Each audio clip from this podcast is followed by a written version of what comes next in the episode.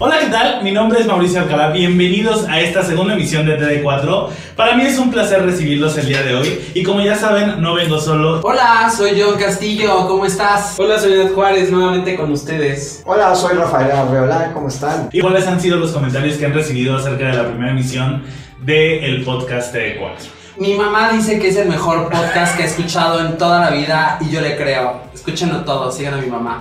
Yo vi que Doña Mari se rió muchísimo. Eso me hace sentir mucho mejor. Creo que el equipo de Marta de Baile nos está buscando.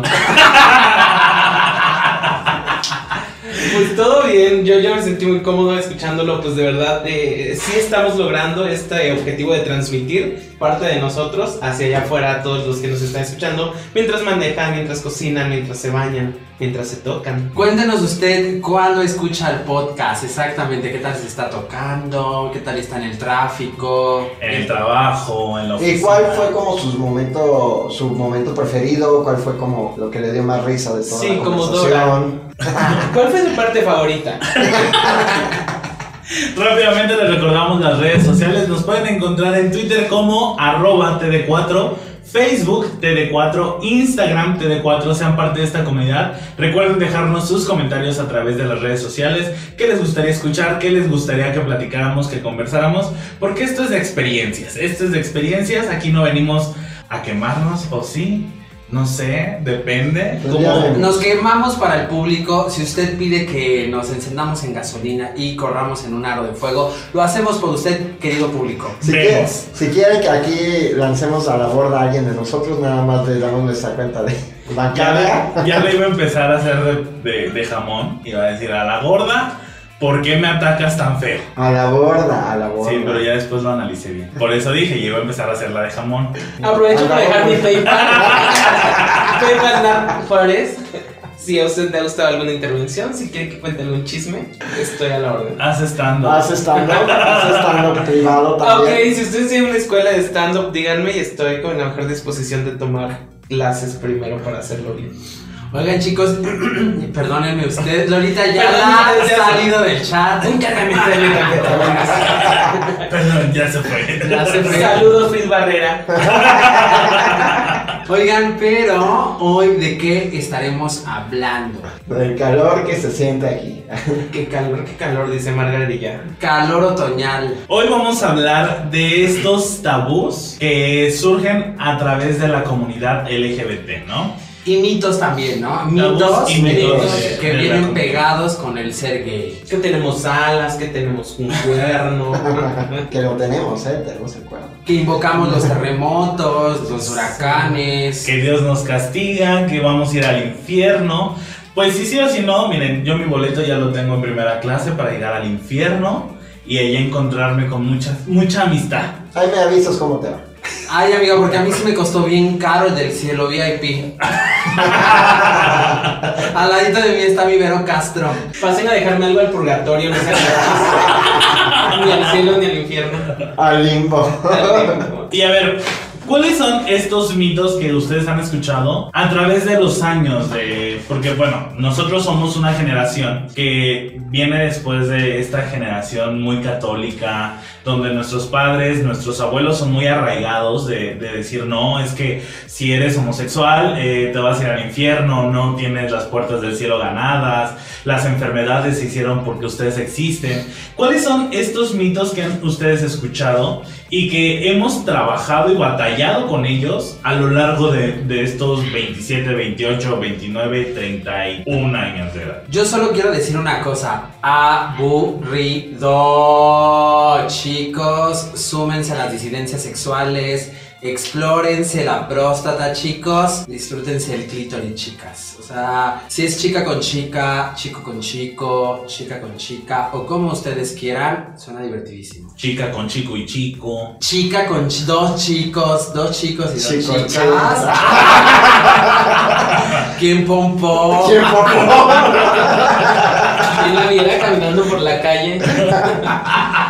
Sí, pues es que uno debe de... De verdad, a mí me da mucho gusto ver que los heterosexuales cada vez se sumen más a este tema de las disidencias sexuales, que cada vez seamos una comunidad más grande Y por mí que se sumen más letras al acrónimo LGBTTIQ más. Y que también, bueno, sobre todo en mi caso, eh, como una ex- experiencia, que cada vez los mitos se vayan haciendo más pequeños, se vayan disolviendo, que vayamos rompiendo esas barreras o esos estigmas que a los que estábamos arraigados o que estábamos totalmente atrapados en ellos, ¿no? Y que poco a poco han ido desapareciendo y también nos ha ayudado a sentirnos más felices en nuestro día a día. Sí, totalmente. Y pues bueno, justo como su nombre lo dice, el mito, que es el mito es una explicación fantástica que se va transmitiendo a través de la narrativa oral. ¿Qué? O sea, que nos van dando de generación en generación. Que puede ser real o puede ser... Es fantasiosa, por Yo eso- no puedo con la explicación de Nat, o sea, de verdad, cada que, que, que Nat habla, yo me quedo, ¿qué? ¿Por qué, amigo? Me siento en Bienvenidos clase a de la español. historia detrás del mito. Saludos, profe Estelar.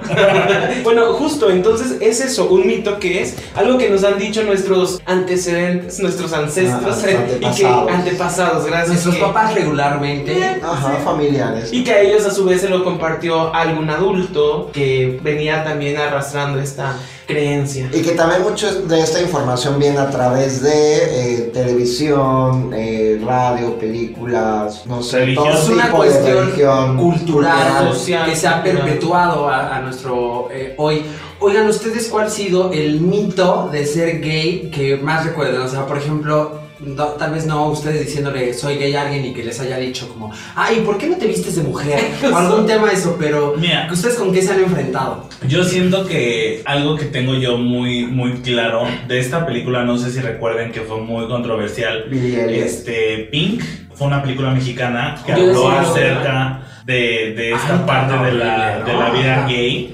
Y, y esa forma de retratar a cualquier persona homosexual es, es eso que tenemos como muy marcado por la sociedad de lo que es la comunidad, ¿no? O sea, de que un gay tiene que ser estilista, de que un gay tiene que ser muy amanerado, de que un gay tiene que siempre estar con todos los colores fluorescentes en su vida, de que un gay va a abusar sexualmente de los niños. O sea, esta parte eh, yo creo que es como la que hemos crecido la mayor parte de la sociedad. Hay algunos que afortunadamente, y lo digo realmente, sus padres son muy abiertos y es como de, tú no creas en esto y vive tu vida como la tengas que vivir, se los aplaudo, pero hay otras personas que no y lamentablemente mucha de la sociedad mexicana es de esa idea. Pero eh, influye mucho eso que decías de cómo dibujan y cómo te venden a la persona homosexual en los medios de comunicación tradicionales. Y es como los contenidos digeridos que te entregan se te quedan y los haces propios. Entonces, las generaciones anteriores que no teníamos acceso a tanta información o que no, que no se tenía tanta información como hoy en día, afortunadamente podemos acceder. Pues no se quedaban con eso, de que efectivamente el gay era el que tenía que cortar el cabello, el gay era el que tenía que jugar este papel de debilidad también, porque ahí va otra cosa, está asociado con lo femenino y entonces tenías que ser débil, tenías que ser frágil, tenías que ser delicado.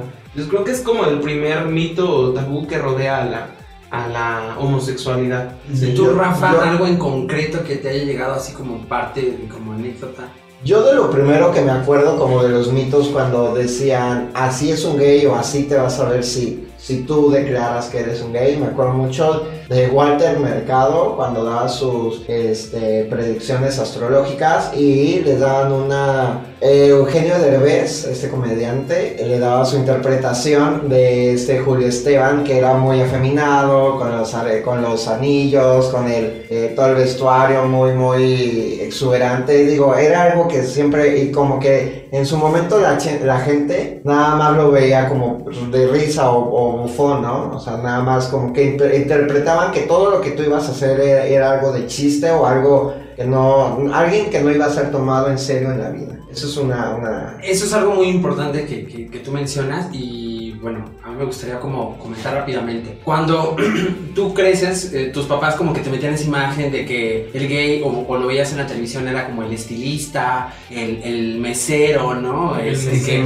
se disculpaba por ser muy amanerado. Este, veíamos este tipo de imagen en la televisión que o tenías que ser muy amanerado para ser muy gay y que siempre tenías que ser burlado por la sociedad, este, bueno, por la comunidad heterosexual, porque pues qué oso ser gay, ¿no? O estaba la otra imagen, que era la más americana, que ahí eran todos unas perras, ¿no? Está como el, el per- los personajes que salen en Will and Grace, este, En y el- este tipo de personajes En que... Queers are Folk, que Queers todo el mundo se metía con todos, que, que también eso creó como un estigma y una ideología muy, Marcada. pues muy, mar- bueno, no muy marcada, sino que muy negativa hacia toda la comunidad de que todos se metían con todos, eh, había enfermedades al por mayor, este, siempre terminaban como que mal psicológicamente, que tenían este, muchos problemas en su, en su entorno, entonces también es algo que fue este, como que atribuyéndose y agregándose a las culturas y que a nosotros se nos fue cargando hacia nuestro crecimiento. Acabas de mencionar algo bien, bien importante y es que en la mayoría de las críticas que se hacía hacia el- al, al personaje gay es que tenía problemas aparte familiares, ¿no? Ajá. O era adicto, o, era, era promiscuo, o iba a morir por, por Siempre se le agregaba un extra psicológico o de problemas externos. Creo ¿no? que otro mito también que rodea bastante eh, fuerte al- a los gays es el VIH o el SIDA, que es si eres gay vas a tener SIDA o tienes SIDA. Sí. Pues de hecho,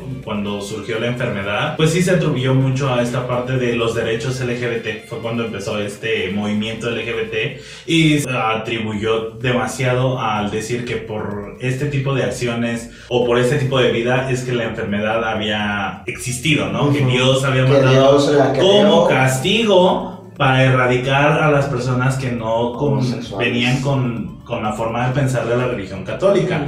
Que, que esto es algo muy complicado y, y digo, nosotros ahorita ya como generación lo estamos entendiendo y estamos tratando de erradicar poco a poco con estos pensamientos, ¿no? Para muchas personas, y me incluyo, de- es a veces complicado y difícil porque venimos de una educación, venimos en una educación de generaciones y ya con mayor frecuencia la gente se está dando cuenta y está diciendo esto no está bien y vamos a trabajar para, para mejorarlo.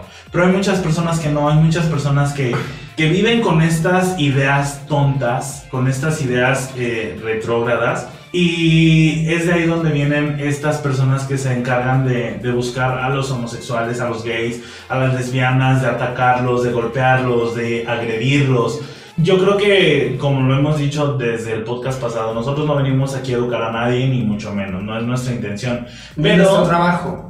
pero sí lo queremos, uh, sí queremos hacer un trabajo de sociedad, porque yo creo que todos necesitamos de alguien que, que nos oriente y nos diga, ¿sabes qué?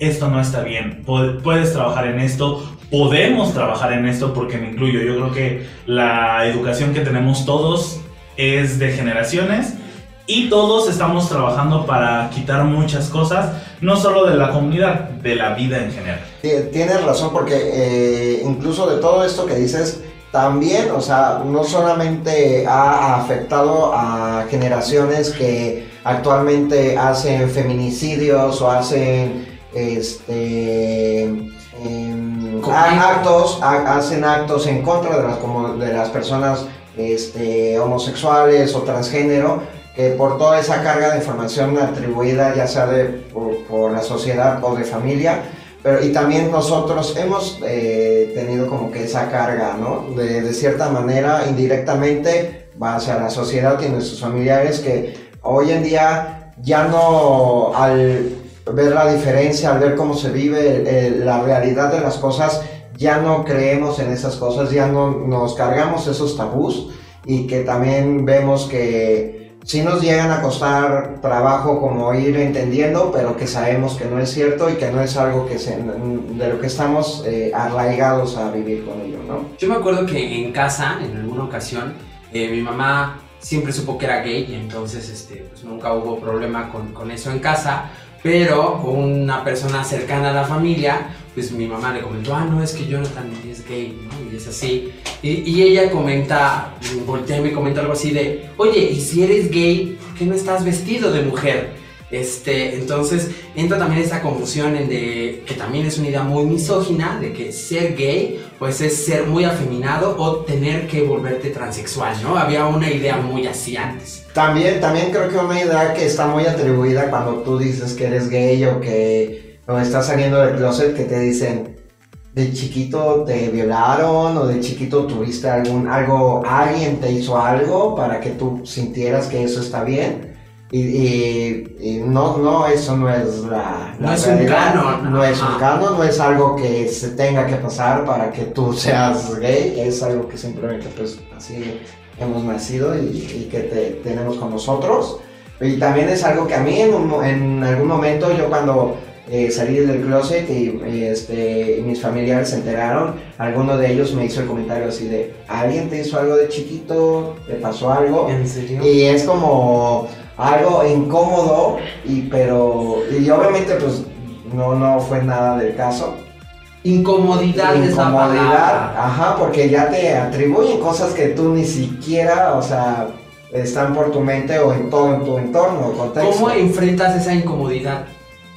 Pues simplemente tomándolo como un comentario de desinformación de una persona que no sabe bien del tema, no sabe cómo, no está relacionada cómo, cómo tratar con estos temas, ¿no? Sí, o sea, y, sobre todo una persona que tiene la desinformación, pero tiene antecedentes de eh, una sociedad que ha dicho que las personas homosexuales fueron violadas de chiquitos y por eso siguen, son homosexuales, ¿no? Entonces, eso es como, son momentos incómodos, pero que tú los vas a, a enfrentando bajo información y todo, todo lo que tú has aprendido y lo que eres como persona, digo yo. ¿Hay alguna situación en, en la vida que, que últimamente tiene mucho revuelo, ¿no? E- Esta parte de que todos venimos de una sociedad machista, una sociedad que está enfocada al machismo y por lo tanto si tú eres gay, pues te atacan, te, te humillan, te hacen menos, te, te discriminan, te ofenden, te golpean. Si eres mujer, lo mismo. Esta parte de, de enfrentarte a una persona que es 100% heterosexual, un, un hombre que es homofóbico y que tiene todas estas ideas, eh, es, es muy complicado, es muy difícil. Y es también entrar en una batalla, en una pelea de nunca acabar, ¿no? Porque esta persona tiene su convicción de que lo que él dice está bien, de lo que él hace está bien, y lo que tú eres, eres lo peor que le puede pasar a la humanidad. ¿Cómo trabajar con esto? O sea, ¿cómo, cómo decidir trabajar? Porque al final de cuentas te vas a frustrar, vas a vivir en un mundo donde decir, "Ah, o sea, ¿por qué no puedo decir qué es lo que me gusta? Porque si yo lo digo está mal, pero si vemos la vida de esta persona que es machista, ser golpeador, ser lo que es una persona machista, está bien, ¿sabes? O sea, ¿qué te da a ti derecho de tener esta autoridad de señalar con el dedo al otro y no darte cuenta que, tu estilo de vida es pésimo?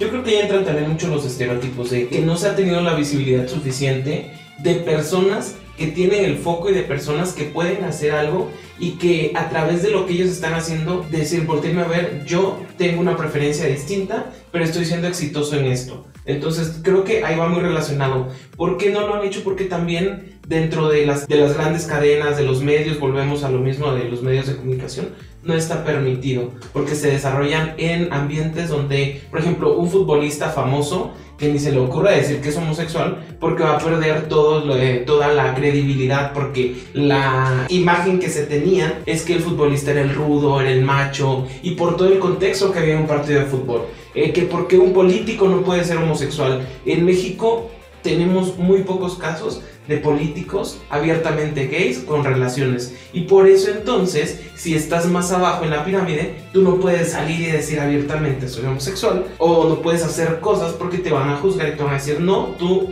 no puedes hacer eso porque no tienes la capacidad. Y en el ambiente profesional también eso, como Sí. dices, es algo muy, muy que se sigue viendo, que también está muy marcado. Por ejemplo, un, un caso de que eh, un arquitecto le dicen, ay, es gay, ah, Otro ok". estigma. Un estigma que yo tengo es, ah, él construye, es arquitecto.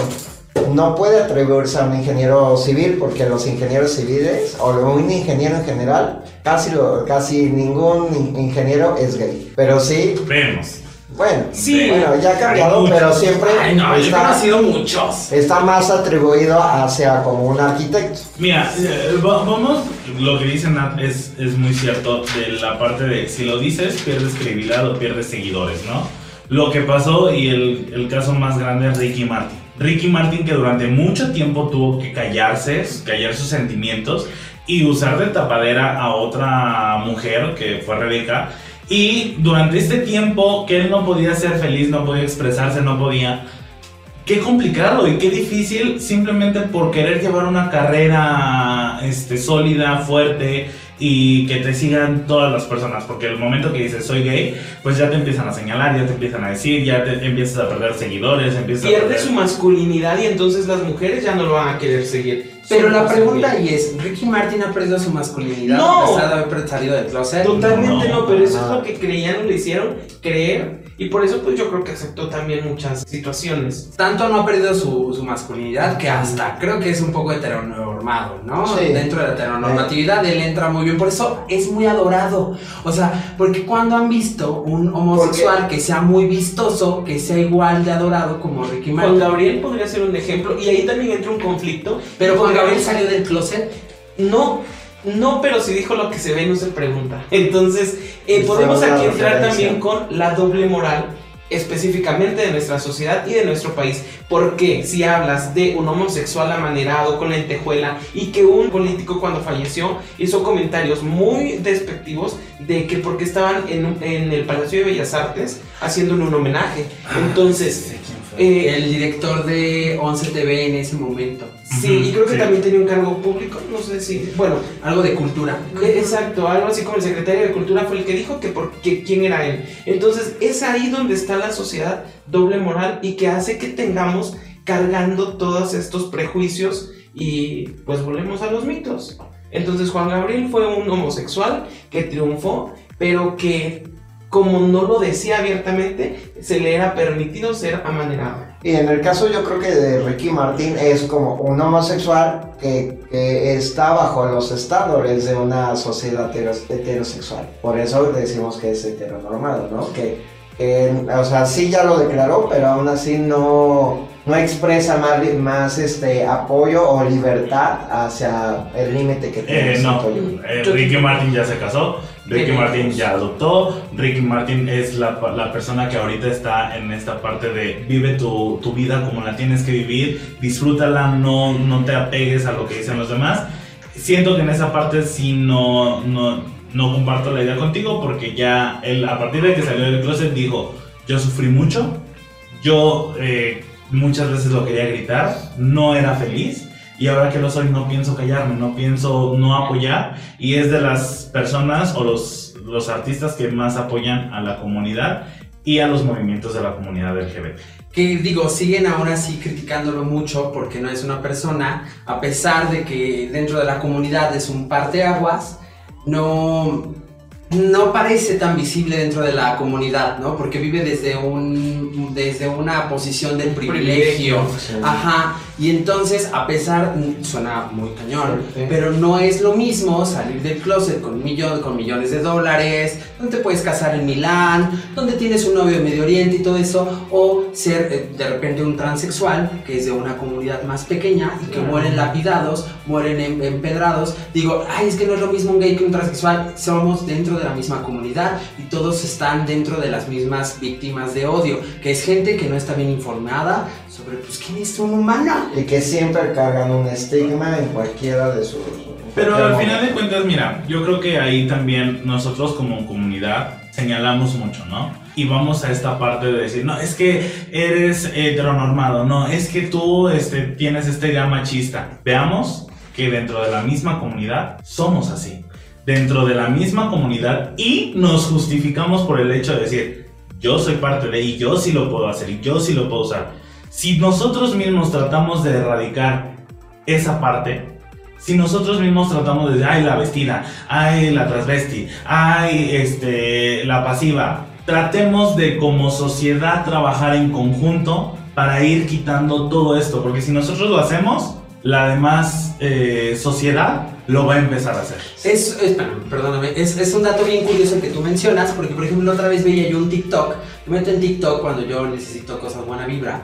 Y había un meme muy, muy chistoso, ¿no? Así de la comunidad gay. Y decían, eso mamona, y uh, sola, sola, sola. Y hablaban como de este apoyo que nos tenemos entre nosotros. Este, y bueno, ya terminaron con un chiste un tanto lesfo- lesfóbico, lesbifóbico. Pero, este, sí llega a acontecer que cuando nosotros señalamos ese tipo de situaciones, la forma en que se pone a la defensiva la otra parte es, pero tú lo haces así. No, espérame, el tema no es qué estoy haciendo yo. ¿Te has dado cuenta que tantas cosas hago yo? Porque si nos vamos a eso, también mucho de ese odio es propagado porque tú me has enseñado de esta manera. Porque, ah, es que, ¿qué te he enseñado yo? Vivimos bajo una sociedad que es heteronormada, que es patriarcal. ¿No? Entonces, sí debemos identificar antes de llegar, es que tú también haces eso, oye, sí, tienes razón, ok, pero dentro de mi comunidad hay problemas, por supuesto, pero son otro tipo de problemas. Es un problema dentro de esa comunidad, no es un problema que se ataquen entre comunidades. Esa es la diferencia. Y lo hacen mucho para que entonces los homosexuales, las, trans- las transexuales, las lesbianas, pues olviden que tienen problemas entre ellos. Ah, no, sí es cierto, hay problemas entre nosotros. No, no, no, chicos. O sea, no hay problemas entre nosotros. Somos parte de una comunidad y ahí el tema es de que sí tenemos un, que empezar a cuestionar nuestra educación machista, patriarcal, desde el privilegio y todo esto. Sí, eh, entiendo mucho esa parte, pero a lo que voy es, aunque nosotros somos parte de la comunidad, yo creo que también tenemos que empezar a erradicar ese tipo de cosas que nos hacen daño. ¿Por qué? Porque yo creo que todo mundo hemos vivido esta parte de que te tachen por ser gay, de que te discriminen por ser gay. Y dentro de tu misma comunidad, que es el apoyo, el sustento, eh, esta parte de fuerza que tienes que recibir, también te discriminan, también te señalan, también te tachan, también te segmentan, también no eres parte de... Justamente estaba viendo hace rato en Twitter, eh, Georgie Boy, lo conocen todos, ¿no? Esta imagen de Georgie sí. Boy, que pues es un... eh, no me acuerdo cómo se autodefine él. Este... Es un um, personaje queer. no, el no binario Sí, sí, fem, algo así es, leí en su mismo Twitter, donde estaba en una fiesta y habían varias personas y su amiga, la amiga que lo invitó a la fiesta, se acerca y le dice, oye, te tienes que ir porque uno de mis amigos que también es gay no está cómodo con tu presencia, porque no está cómodo con tu forma de vestir. La amiga que lo invitó a esa parte se acerca a decirle eso a tu amigo, que también es tu amigo. ¿Quiénes somos nosotros mismos para, como sociedad, decir, no me gusta cómo te vistes, no me gusta cómo actúas, no me gusta cómo hablas, no me... No, seas, seas, seas parte de la comunidad LGBT, no seas parte de la comunidad, eres aliado, eres hetero. eh. El respeto para todas las personas yo creo que es indispensable. Entiendo totalmente tu punto. Yo creo que eso refuerza más lo que decía Jonathan. Yo, claro que no estoy a favor de que sean eh, heteronormados o que tengan estas. John, dijo John. ¿Qué dijo John? Entonces, yo no estoy a favor de que tengan esas actitudes de segmentación, pero si lo ves, el fondo es tener una educación machista. ¿Por qué? Porque yo lo veo con amigos que les mando el perfil de alguien una foto y su respuesta es, ay sí, pero se ve muy niña. Ay sí, pero se ve súper jotito. O ay sí, pero se ve súper eh, afeminado. Y yo así de, güey, estás siendo, estás haciendo discriminación a la misma comunidad. Que tú tengas todavía estos bloqueos, lo entiendo, pero eso no te da derecho a señalar. Entonces, no hablemos desde la ignorancia. Si hay algo que no conozco, no opino. Y si hay algo que no lo tengo, Claro. pues no, claro. Si no hay algo que tengo los argumentos suficientes, continúe estudiando hasta poder dar una opinión sólida. Claro, o sea, es lo importante de hablar, porque a veces no entiendes algo, pero no por eso quiere decir que esa persona ya no va a ser nunca tu amiga, o te va a caer mal por siempre, o algo así. Ahí entra la tolerancia. Es nada más el simple hecho, oye, vamos a platicar, vamos a crear un puente. Yo siempre es lo que le digo a la gente, crea puentes con otras personas, este, porque, y hazte amigo de gente que tenga ideologías distintas a ti, ¿no? También para que no abramos nuestro mundo. Y, Y que se vaya reforzando, porque al final esto va siendo la base para la futura comunidad. Sí, era como decía yo a un inicio de esto, que, que nosotros también ¿no? como comunidad hemos crecido también con ciertos este, pensamientos eh, negativos y que afortunadamente al ir creciendo y madurando los hemos estado quitando, pero que todavía tenemos una connotación negativa, ¿cierto? Claro. Que decimos, está bien, te dejo ser, pero uh, yo, no, yo no haría eso, o yo no, no me siento cómoda haciendo eso, ¿no? Y, creo que también es respetable, creo, el, el como respetar o, o- o dejar ser una persona, pero que también hay que ir poco a poco entendiendo el porqué y ser feliz con los diferentes eh, modos de vivir de las otras personas, ¿no? No, no sentirse afectado. Es esto de. ¿Cómo dice Benito Juárez? La- El respeto al derecho ajeno. Es la paz. Entre los individuos como entre las naciones, el respeto al derecho ajeno es la paz. Porque, pues digo, a final de cuentas, el respeto también es Juárez. libertad. Benito Juárez, 1800. 1800. Benito Pablo Juárez García, 21 de marzo de 1806. Eso es que Oaxaca. Eso también es un, un punto de discriminación que trae. Exacto, entonces es algo que siempre se trata y yo lo veo desde su ignorancia. Entonces, también eso, nosotros empezamos a hacer nuestro criterio de decidir me afecta o no me afecta y si no me afecta es por qué no me afecta. Como un, un- algo muy así como de un ejemplo muy básico así como de que ahorita de, de Oaxaca, ¿no? O cuando vienes de otros estados así de, ay, entonces sabes preparar esto como algo típico de tu Claro, de son tu, de tu estado, de tu ¿no? Y es así como de, no estoy obligado a saber hacerlo, El no cliché me de gusta. ser Son los oaxaqueño, el cliché de ser gay. el cliché de ser gay. eh, que si eres del estado, Del me estado, robas, me ajá. asaltas. Yo creo que otro mito o tabú o esta situación que tienen los heterosexuales, y ahí sí voy, voy a tocar yo creo que una fibra muy sensible y difícil de tratar. Que ellos se sienten con el derecho de decir puto esta palabra tal cual en un partido de fútbol, ¿no? Y, y cuando les dices, no, es que no está bien. O sea, no está bien que lo digas, no está bien que lo hagas. Muchos se ponen a la defensiva. Es que yo no lo estoy diciendo con el, eh, eh, dándole el significado de lo que tú estás sugiriendo o tú estás pensando. Claro. ¿Cómo trabajar con eso? Justo hace como 15 días tuve esta conversación con el roomie de uno de mis mejores amigos, heterosexuales ambos, y siento también, ahí va un paréntesis, que porque eres gay siempre van a querer debatir contigo o siempre van a querer Sí, educarte Quieren discutir a su contigo. forma, exacto. La ventaja es que, bueno, desde tu madurez emocional, que es en sus juegos y por tu inteligencia y experiencia, logras dar vuelta a eso. Me decían que, ¿por qué nosotros nos queremos apropiar de una palabra? Y yo, No. ok, claro que no. Créeme que si nos queremos apropiar de una palabra, esa sería la La última que quisiéramos agarrar. Quedé pasándola a ellos mismos. Y también me querían explicar qué quería decir quedé. ¡Ah! ¡Qué osadía! Créeme, ¡Qué créeme. osadía! Sí, creo- Qué y-. Y luego todavía también la gente de, bueno, de la comunidad que dice, ay, no sé por qué les llega a ofender, no deberían de ofenderse o no deberían toma- tomarle tanta importancia, ¿no?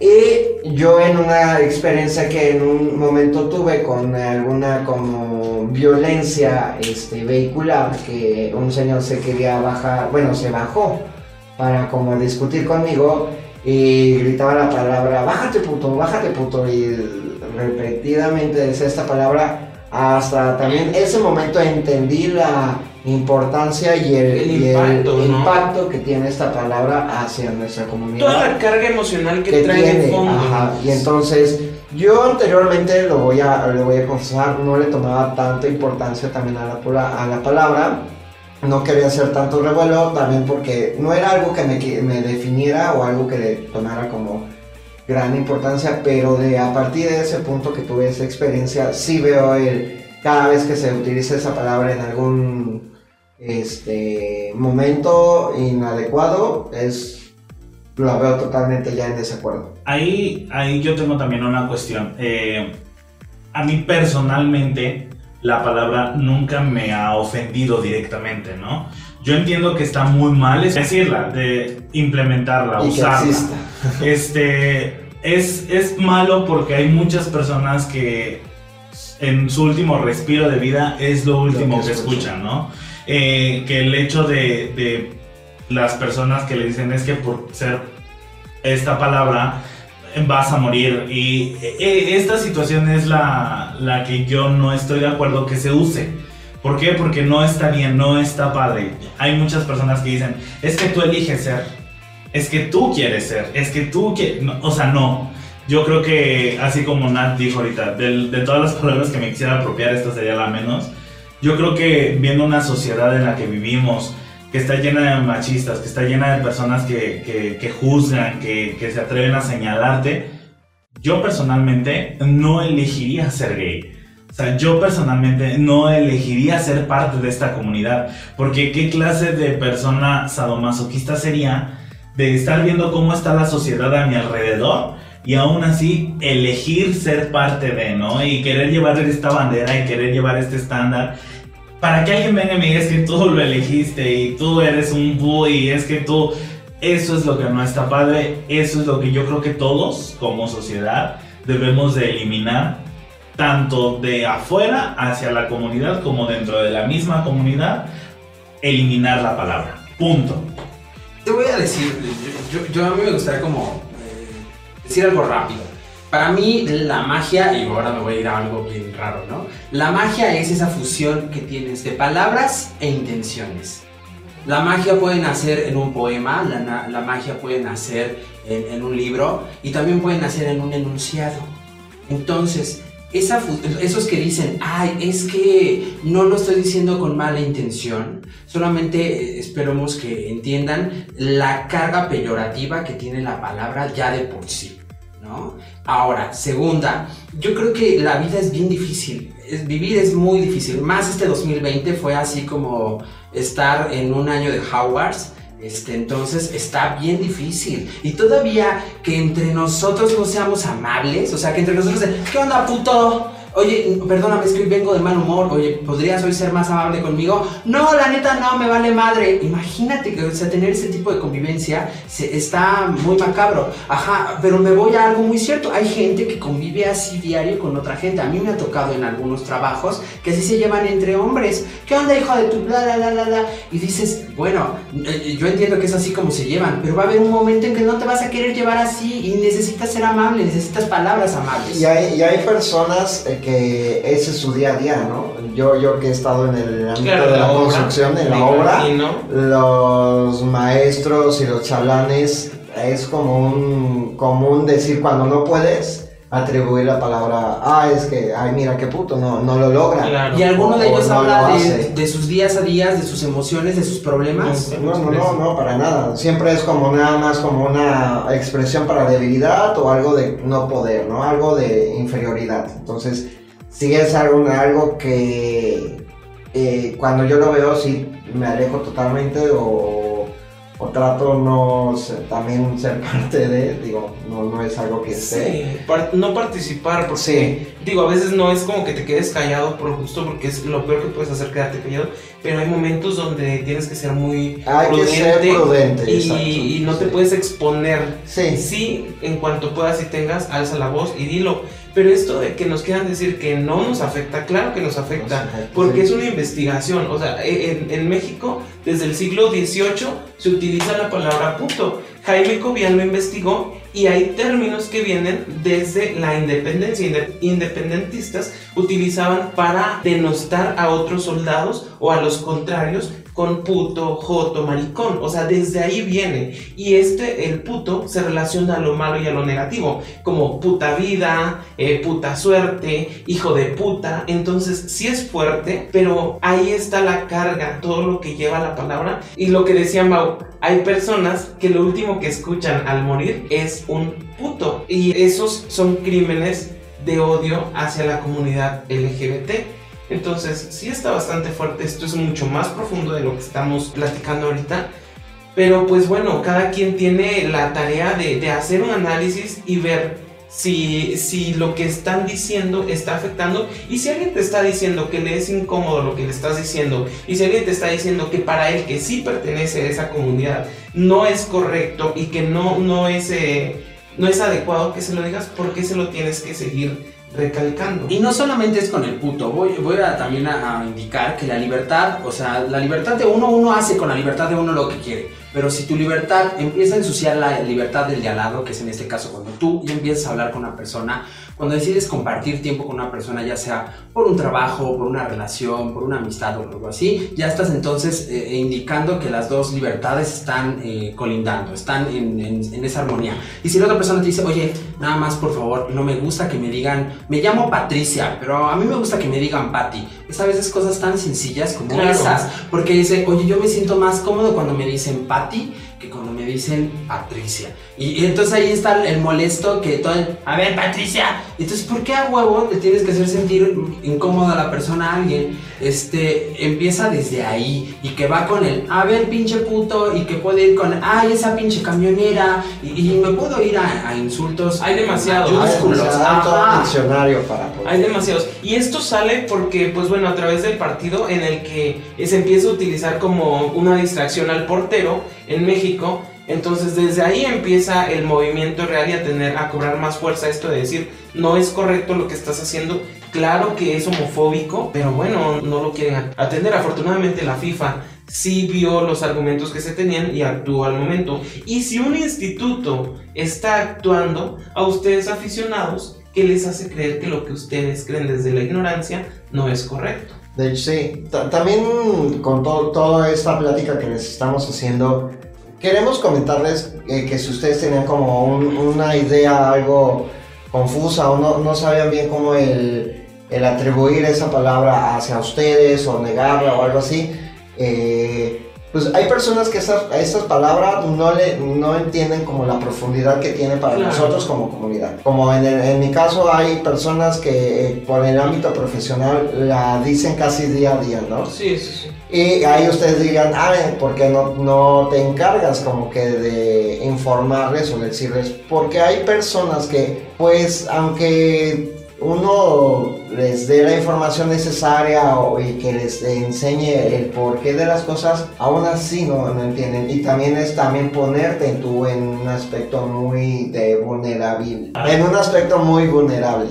Sí, totalmente. Mira, yo creo que eh, en, en ese sentido, como sociedad, sí nos corresponde de repente decir, a mí me pasó con un amigo, este, que usaba mucho la palabra, ¿no? Y yo no encontraba la forma de decirle, basta. Hasta que un día se lo dije, ¿sabes qué? No me parece, no me gusta que la hagas. Me gustaría a mí que le erradicaras completamente de tu vocabulario, pero si no puedes, te pido que durante mi presencia no lo, no lo utilices. Me dijo, ¿por qué? Dame un, un motivo sustentable por el cual lo tenga que dejar de hacerle. Y, y se lo dije, hay muchas personas que lo último que escuchan es puto y los matan. Esto te pasó por puto. te Hay muchas puto. personas que las violan por ser gays y les dicen, es que tú eres puto y por eso vas a pasar por eso. Hay muchas personas a las que golpean por ser putos. O sea, entonces yo le dije, vamos a trabajar para que esta parte pues se elimine de tu vida. O sea, se elimine y me dijo, tienes mucha razón. No lo había tomado desde este punto de vista, pero a partir de hoy lo voy a trabajar y voy a tratar de no hacerlo. Y tal menos en mi presencia ya no lo hacía con tanta frecuencia como antes. Es, es Bueno, muy padre cuando y- ves que. Bueno, Ah, bueno, tú, tú primero. tú. Bueno, yo, yo a eso, me- bueno, a eso me refiero. Cuando son personas cercanas que incluso te importa y que sabes que vas a tener como una convivencia eh, prolongada o por varios tiempo, sí creo que sí, y te importa que la persona sepa, o sea, y, y que pueda tomar como tu opinión de lo que tú le estás diciendo, es importante, ¿no? Que tú le des ese punto de vista y, y la información necesaria del por qué no usar esa palabra, pero también como hay personas que no lo van a entender y te van a poner a ti en un punto peor de vulnerabilidad. Vulnerabilidad. Vulnerabilidad. Pero, bueno, a mí se me hace tan, tan correcto decir este discurso Ajá. como también decir que no me gusta. Somos una sociedad donde debe de existir democracia. Y si tú en un lugar de trabajo escuchas algo que también no te gusta, te paras y dices, oye, te puedo pedir que por favor no digas esto enfrente de ti. Y como nuevamente decimos, mi libertad empieza donde acaba el de al lado. Entonces, oye, yo entiendo que tu libertad estás de decir esa palabra, pero ¿qué crees enfrente de mí? No. Porque estamos dentro de esta misma sociedad, dentro de este mismo espacio de trabajo, somos la misma familia, la misma casa, lo que sea, ¿no? La, la comunidad donde, el círculo donde estés, no me gusta que digas esto. Siento incómodo. Sí. Ahí, ahí yo creo que en ese sentido, Rafa, sí lo podrías hacer. O sea, entiendo esta parte de que son las personas, los albañiles, los trabajadores. No voy a ponerme a discutir, pero en el sentido de que tú eres la persona que los está contratando y por tener un ambiente sano de trabajo les puedes decir aquí no se ocupan esas palabras. Por respeto a tus compañeros, por respeto al tipo de trabajo, vamos a tratar de no este, usar esas palabras no entrando en conflicto, no dando una explicación, no dando, pero sí, no vamos a trabajar eso. ¿Por qué? Porque no me gusta, porque no, yo no me expreso con groserías, porque no me gusta ese tipo de Simplemente ambiente. manejarnos profesionalmente y establecer un código, un código laboral. O Sí, sea, es correcto, sí, sí, aunque, bueno, lo digo también porque, digo, en mi aspecto se puede manejar así, pero hay en otros ámbitos que también, a lo mejor en una fiesta, de una persona que no conoces y que... Sí, claro, tampoco vamos Pues, a ir por el mundo También alguien que está como, ajá. Sí, porque hay círculos donde no vas a poder hacer esta afrenta y entonces lo más sano será, ay, no me quiero juntar con ellos. Sí, Elijan sus tu batallas, elijan sus batallas deciden con sí. quién, sí. Con quién sí, no. quién no, también porque eso también, eh, el estar, como habíamos dicho, no es, no es nuestra labor educar, pero Es porque es cansado, es cansado. Entonces también como que estar gastando nuestra, nuestro aliento y toda la información que tenemos en personas que también pueden entrar desde un oído y salirles por otro, Claro. es también muy cansado, ¿no? A eso yo me refería mucho, no tanto que lo permitas, como que en personas Sí. que no veas que vale la pena, sino que simplemente personas que realmente como que no... no es que hay gente tanto. que vive muy cómoda dentro de su realidad, que nunca ha tenido la necesidad de buscar nada fuera de su realidad. Ajá, y entonces como que no cree necesario cerrar, ¿no? La, la, pues no meterse en la realidad del otro, ser empático y, ah, no, no, no, yo estoy muy bien, no tengo por qué cuidar ni por qué este, tener que respetar a los putos, pero está, es, qué lamentable tu forma de pensar, pero pues bueno, entonces Y- mejor no te juntes con nadie. Y créanme que en todos, en todos los niveles de vida, este, en todos los niveles económicos, siempre hay una persona que es homosexual a un lado.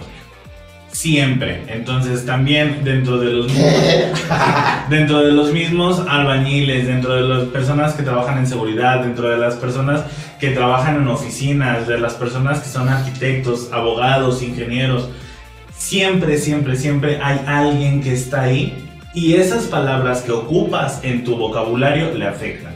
Entonces no pienses tanto en tu forma de, ah, porque quiero ser divertido, porque quiero eh, hacerlos reír, porque me quiero llevar.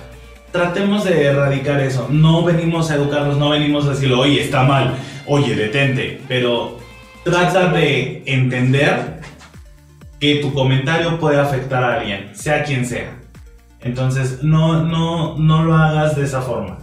Ponte en los zapatos de la otra persona. Yo creo que eso es muy importante. Cuando te pones en los zapatos de alguien, entiendes el daño que puedes causar y el dolor que puedes generar en una persona con una simple palabra. Pues esto sí está bastante interesante, siento que en algún punto le dimos mucha formalidad. Es importante sí hacerlo para que si no estamos aquí para educar, estamos para transmitir lo que hemos aprendido y recorrido en nuestro camino, no sé qué. Y, y hay muchos mitos y hay muchos tabús acerca de la comunidad. No acabaríamos hoy, Que yo ¿verdad? creo que no los vamos a terminar hoy. Hay muchos muy buenos que, que sí tenemos que hablarlos. Entonces yo les propongo que tengamos una segunda parte de este programa. ¿Qué les parece? Me parece parece bien. perfecto. Damos pie también a la retroalimentación en nuestras redes sociales. Recuerden que estamos como T4 en Instagram, Facebook y Twitter. Sí, Bueno, nos pueden mandar ahí algún, este, yo considero que esto es un tabú, yo considero que esto es un mito. o para cuáles nosotros ustedes les dijeron de Ah, sí, claro que fue, les fue creando a lo mejor un conflicto y yo ya lo ven marcó. muy de lejos, ajá. De lejos. Recuerden que esto es una sociedad que va a ir creciendo poco a poco y ustedes son parte importante de este proyecto. Así es que, bueno, pues entonces no nos queda más que agradecerles escucharnos el día de hoy. Recuerden, mi nombre es Mau Alcalá. Mi nombre es John Castillo y siempre sea amable. Mi nombre es Rafael Arreola. Yo fui Nat Juárez y siempre con ustedes. Esto fue TD4, nos escuchamos la próxima semana. Adiós. Bye. No sean homofóbicos.